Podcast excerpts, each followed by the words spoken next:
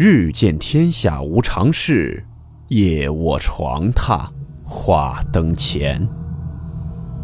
欢迎来到木鱼鬼话。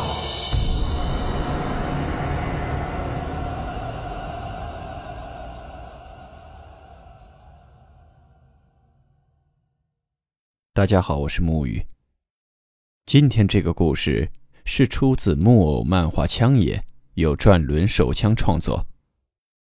故事名称：老屋中的阿婆。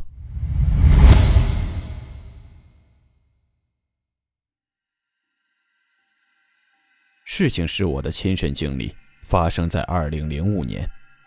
那时候我只有六七岁的样子。那一年，我爸妈打算回乡创业。便带着我回了老家，一个靠山靠海但并不大的小村子。现在说起来，那是父母一生中很重要的转折点。放弃城里不错的工作收入，还有房产，回到乡下，他们一定是经过思想上的挣扎的。可对于我一个孩子来说，更多的是兴奋。毕竟相比之下，农村还是更好玩一些。我记得当时到了老家后，我和爸爸正在往屋里收拾东西，可爸爸突然停下了手中的动作。原来他看到我们家旁边的一户人家，大门不知何时打开了一条缝，一个人影正向我们这边看着。没记错的话，那是王阿婆的家，跟我们家的关系还挺不错。我爸就打了声招呼，可奇怪的是，我爸这打完招呼，那王阿婆也没有回应，反而砰的一声关上了房门。这让我爸有些意外。按说王阿婆人平时很好啊，也很热心的，两家从来都是挺亲近的。不过那时候正在搬东西，很乱，爸爸也没有去多想。等把所有从城里搬回来的东西都收拾到屋里，天色已经很晚了。我因为刚换了地方，有些兴奋。妈妈催了几次，我也完全没有睡意，就依在床上偷偷的玩玩具。可就在这个时候，我无意间一回头，看到了我家院墙的墙头上，趴着一个黑影，正在向屋里看。那黑影只冒出一个头来。戴着一个农村老人那种花头巾，一双眼睛冒着绿光，晚上看上去像是两盏小灯泡一样。我明显能感觉到，那一双眼睛正不怀好意地向我这边注视着。当时我被吓坏了，也不敢再玩，一下用被子蒙住了头。过了好久，那种背后被人盯着的不寒而栗的感觉一直都存在。吓得我大概到了天快亮时才忍不住睡了过去。因为没睡好，第二天也就引起了妈妈的注意。妈妈当时就说我肯定是玩玩具玩得太晚了。我心里感觉很委屈，便把昨晚看到墙头上的黑影的事说了。可爸妈好像根本就不信。我有些着急，更详细的跟他们讲了一遍。我妈盯着我看了半天。大概觉得我不像是在撒谎，就跟在一旁的爸爸商量着，问不会村里有什么人不怀好意吧？我妈想的，更多的是防止人偷看一些家里的隐私的问题。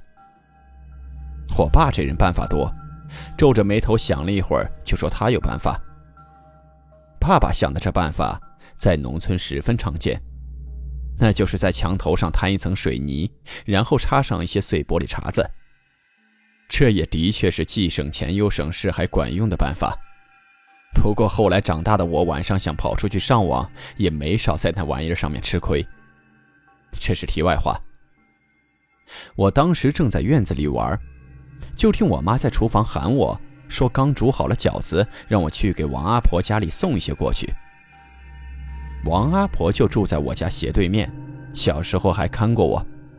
以前两家做了好吃的也会互相送。我也倒没多想，没几步就到了阿婆家，敲了敲院门，不过阿婆并没有来开门，但是那门却是虚掩着，并没有关死，我当时推门就走进了院子，里屋门依然没人给我开。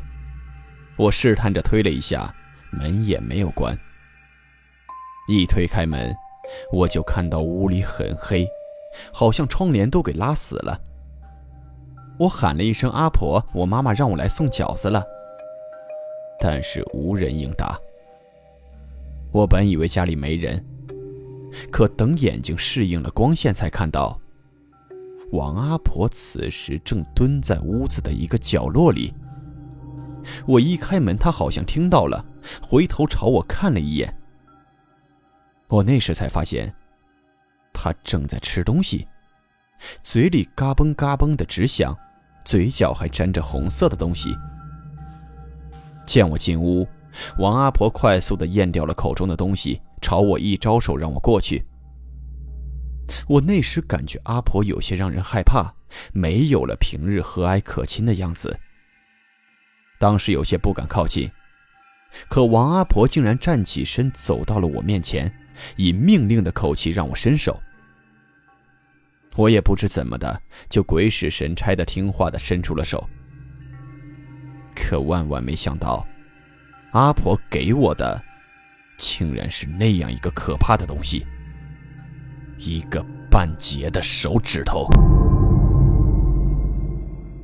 我当时整个人都吓傻了。可此时，王阿婆已经离我越来越近。我抬头一看，更是吓得差点跳了起来。那王阿婆怎么长了一张老鼠脸？我再也忍不住了，尖叫了一声，逃出了王阿婆家。回家把这事告诉了爸妈。我爸妈听完，第一反应是不是王阿婆出了什么事儿？于是忙着跑到了阿婆家里去查看。据我妈说，刚进了阿婆家，就看到一个小猪崽子般大小的黑影从屋里窜了出去，直到那东西从墙上窜出去消失了，我爸妈才反应过来，那东西像是一个大老鼠。可老鼠怎么会长那么大，而且还从人家家里跑了出来？两个人又回头看向屋里，却发现。王阿婆那时已经死了，而且看样子是死了好久了。据我妈说，王阿婆的手像是被什么东西啃过了，十个手指头都没了。此时一联想到我说的，两个人都不由得打了个寒颤。这件事让我产生了很大的心理阴影，后面的好多年我都不敢靠近阿婆家的那栋房子。其实民间有流传一种老说法，说是老人独自死在家中，往往会引来一些动物对尸体欲图不轨。一些有些灵性、有些修为的动物，更是可以借助人的尸体演变成人类。说到底，我们也应该多多考虑家里的老人，他们需要陪伴。放下手机，给我们最亲近的人留一些时间吧。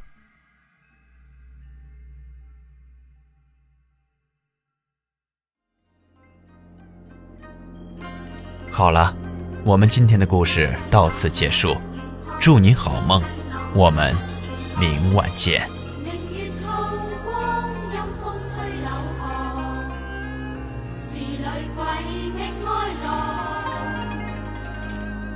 谁人愿爱凄厉鬼新娘？